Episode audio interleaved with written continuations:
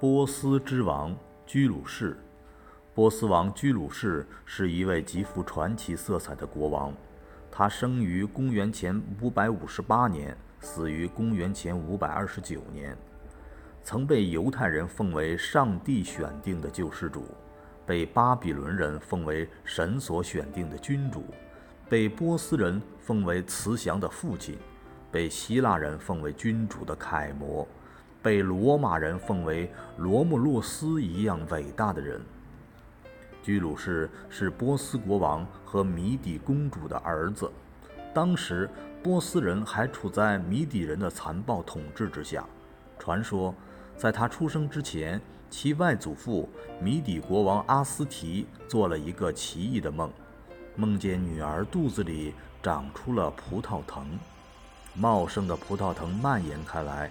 覆盖了整个小亚细亚地区。宫廷祭司告诉阿斯提，这个梦暗示着他的后裔将取代他的位置，并成为小亚细亚的霸主。阿斯提立即派人去波斯探访，果然发现公主已经怀孕。阿斯提心想：这怎么得了？这个孩子将结束我的统治。于是阿斯提决定把女儿接回家。他的外孙一出世就把他杀死，但是居鲁士出生后，受命处死居鲁士的大臣哈尔帕害怕阿兹提日后反悔对自己不利，不敢亲自下手，就把这个任务交给了一个奴隶。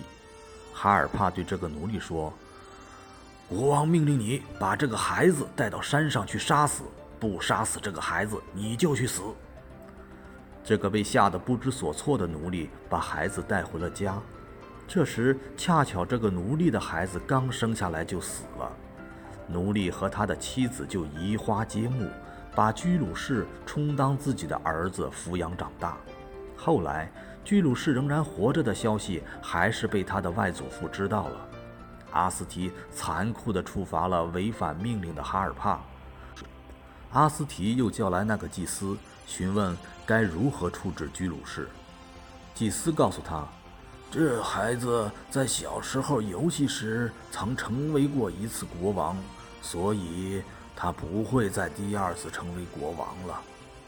阿斯提放心了，他下令把居鲁士送回波斯，继承他父亲的贵族身份。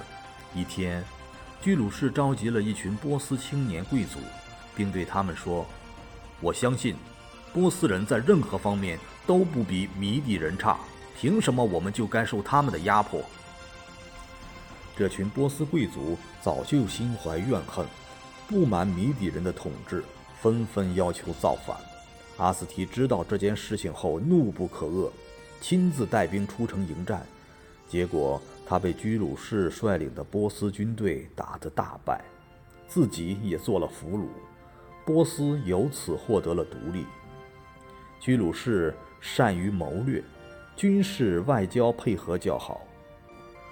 波斯部队又兵强马壮，因此扩张战争进行顺利，很快占领亚述、小亚细亚、叙利亚等地，对巴比伦形成包围。